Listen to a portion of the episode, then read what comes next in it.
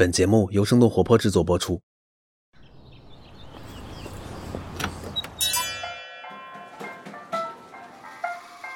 您的生动早咖啡好了，请慢用。嗨，早上好呀！今天是二零二一年的七月二十八号，星期三。这里是生动早咖啡，我是来自生动活泼的梦一。每周一、三、五的清晨，几条最新鲜的商业科技轻解读，和你打开全新的一天。如果有一天有人告诉你，Facebook 不再是一款社交软件了，而是一个元宇宙的入口，你会怎么想呢？就在不久之前，Facebook 首席执行官马克扎克伯格他在接受采访的时候说，希望 Facebook 能够在未来五年之内转变成为一家元宇宙公司。这到底又是怎么回事呢？变成元宇宙公司的 Facebook 会是什么样子的？那在几条同样值得关注的商业科技动态之后，我们会和你一起来了解。首先来关注一下字节跳动布局音乐发行市场。你还记得吗？在周一的早咖啡当中，我们提到反垄断监管已经来到了音乐市场。在腾讯被要求放弃独家版权之后，音乐流媒体出现了新的竞争空隙。根据报道，字节跳动最近呢已经开始内测一个全新的音乐代理分发平台，名字叫做银河方舟。银河方舟不会进行独家音乐人的签约，仅仅只是对音乐人授权的作品来进行代理。那在得到音乐人的授权之后，银河方舟就会将音乐作品以非独家的形式分发到各个音乐平台。渠道，并且收取一定的代理费用。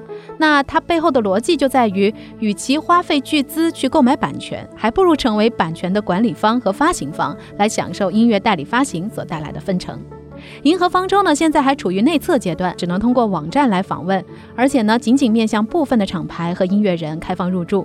抖音上多首热门的歌曲都由银河方舟来代理，并且在 QQ 音乐、抖音等多个平台来发行。比如说陆正廷的《好久不见》，李玉刚的《万江》等等。之前字节一直在音乐领域多个方面发力，从抖音音乐、音乐人计划、音乐 App Wrestle，再到音乐代理发行平台银河方舟，字节已经逐步的打造出了全链路的音乐解决方案。不知道腾讯这一次是否又会感受到来自字节跳动的威胁呢？下面我们来关注一下外卖骑手不再困于系统。要说到外卖速度，恐怕没有一个国家能够和中国抗衡。凭借着实时智能配送系统，外卖平台的效率得到了极大的提升，但是算法的阴暗面也不断的显露。外卖骑手为了更快的配送，躲避平台的惩罚，导致交通事故频发，成为算法当中最大的受害者。为了保障外卖送餐员正当权益，在七月二十六号的时候，市场监管总局等等七个部门联合印发了关于落实网络餐饮平台责任、切实维护外卖送餐员权益的指导意见。在这份文件当中，明确要求不得将最严算法作为考核要求，而是通过算法取中的方式来合理的确定订单数量、准时率、在线率等等这些考核要素，适当的放宽配送时限。这个文件的出台也意味着美团、饿了么等等外卖平台不能再将效率放在外卖员的安全和健康之前。再来关注一下国外，SpaceX 又接到了一笔上亿美元的大单了。根据国外媒体的报道，美国宇航局 NASA 宣布，他们已经选择 SpaceX 为登陆木卫二的任务提供发射服务，合同涉及的总金额大约为1.78亿美元。这次的任务呢，将会在二零二四年的十月开始前往木星的卫星木卫二。这次发射搭载的是 SpaceX 重型猎鹰火箭。重型猎鹰呢，是有史以来人类建造的动力最强的火箭之一。这个型号的火箭的推力能够超过二百万磅，这也就相当于十八架波音七四七飞机的推力总和。从二零一九年以来，SpaceX 就一直在与 NASA 合作执行多项任务，比如说将货物运送到国际空间站，将宇航员送上太空。那这一次执行的呢，是 NASA 第一个重点探测木卫二的项目。探测器预计呢会在木卫二轨道近地飞行四十到五十次，并且通过摄像机、光谱仪、雷达等等设备来探索木卫二这个冰冷的星球是否可以维持生命。下面我们来花一点时间了解一下现在的芯片市场。全球芯片短缺，这让很多的厂商，无论是老牌芯片厂商还是一线手机品牌，都看到了机会。首先关注一下行业老大台积电，它正在积极布局全球芯片供应链。在七月二十六号他们召开的股东会上，台积电表示，考虑在日本和德国建厂，用来丰富自己的供应链，这也将会改变几十年来将大部分的芯片生产集中在中国台湾地区的战略。目前，台积电正在对日本设厂进行尽职调查，同时呢，也在对德国政府的建厂邀请进行早期的评估。德国呢，是台积电几家主要客户的所在地，包括大众、梅赛德斯奔驰等等，芯片需求量都很大。另外呢，它的竞争对手 Global Foundries、格罗方德、英特尔等等公司都表现出对德国的兴趣。如果说这些项目都能够实现，德国可能会成为未来的欧洲芯片制造中心。那说到芯片，怎么可能少得了英特尔呢？这家芯片厂商不仅研发制造自己的芯片，还想要成为代工厂，为他人制造芯片。七月二十七号，英特尔宣布，工厂将会开始生产高通芯片，并且计划在二零二五年之前扩大代工业务，为的就是在制造领域追赶它的竞争对手。另外，亚马逊也将会成为它的芯片代工业务另一个新客户。最近几年来，台积电提供的代工服务帮助英特尔的竞争对手 AMD 和英伟达生产了性能更强的芯片。换句话说，AMD 和英伟达会自主设计芯片，然后呢交给芯片代工企业来生产。所以，英特尔也在发力芯片代工业务，并且他们表示说，将会在今后的四年时间重新夺回领先优势。那目光呢，再来转回国内。在小米推出了自己研发的澎湃 C1 ISP 芯片之后，手机厂商 OPPO、vivo 也计划推出类似的自研芯片了。我们简单解释一下 ISP 芯片，ISP 就是图像信号处理器，是整个手机芯片系统当中重要的组成部分，专门负责处理图像。OPPO 的 ISP 芯片将会在明年年初上市的 Find X4 系列手机首发，而 vivo 呢，则会在今年下半年上市的 X70 系列手机上来进行首发。好了，那接下来的时间，我们也请各位系好安全带，下一站我们即将到达元宇宙。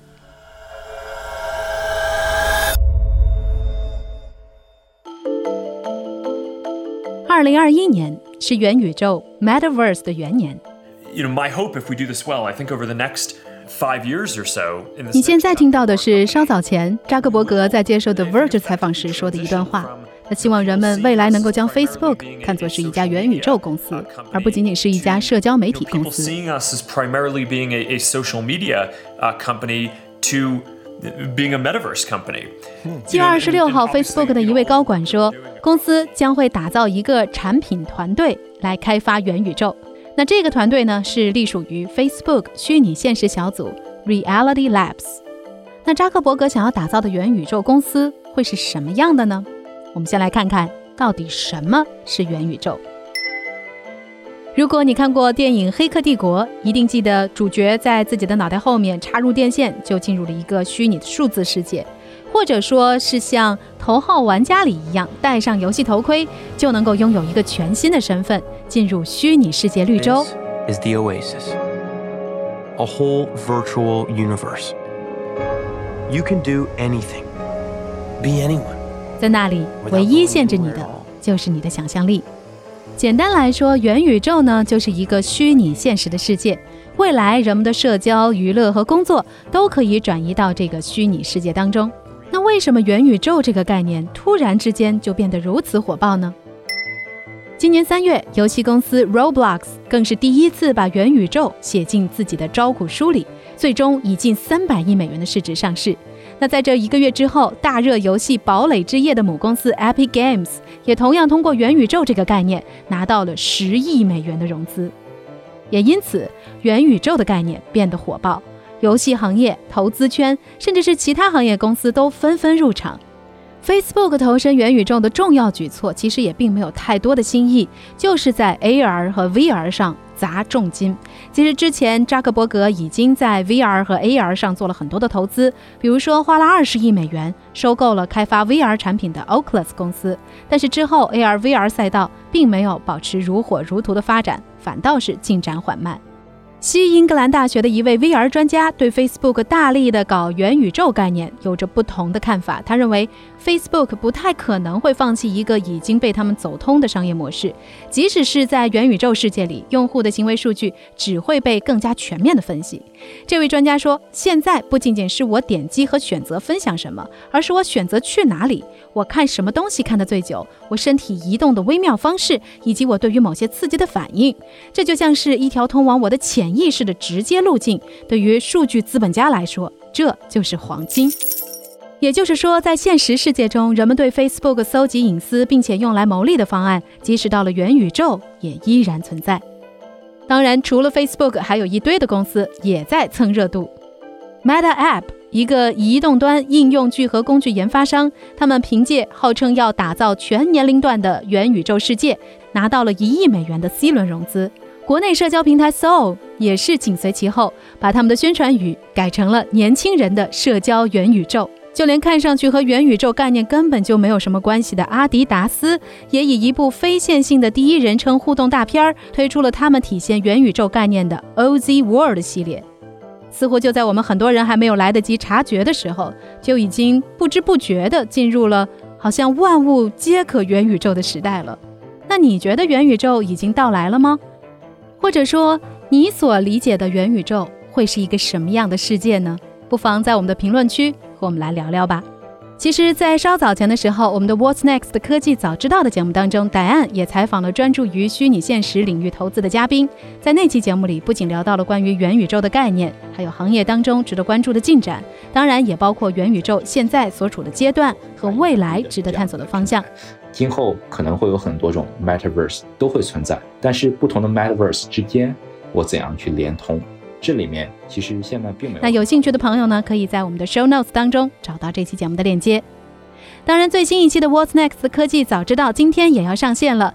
本期节目的迪士尼品牌魔法系列，请到了两位不同领域的嘉宾，他们分别从艺术展览和市场推广的角度来和你聊一聊品牌人物形象和你我之间的关系。感兴趣的小伙伴千万别错过。那这就是今天的生动早咖啡，我们周五早上再见啦，拜拜。就是今天为你准备的生动早咖啡，希望能给你带来一整天的能量。本期节目监制徐涛，编辑狄青依依，后期设计陈太太，运营刘瑶，以及制作人梦一。感谢你的聆听。如果你喜欢我们的节目，请记得在苹果 Podcast 给我们五星或者好评，也欢迎你分享给更多的朋友，这会对我们非常有帮助。同时，你也可以在公众号和微博搜索“生动活泼”。声是声音的声，这样就可以了解更多与我们节目相关的信息啦。生动早咖啡，期待与你下次再见。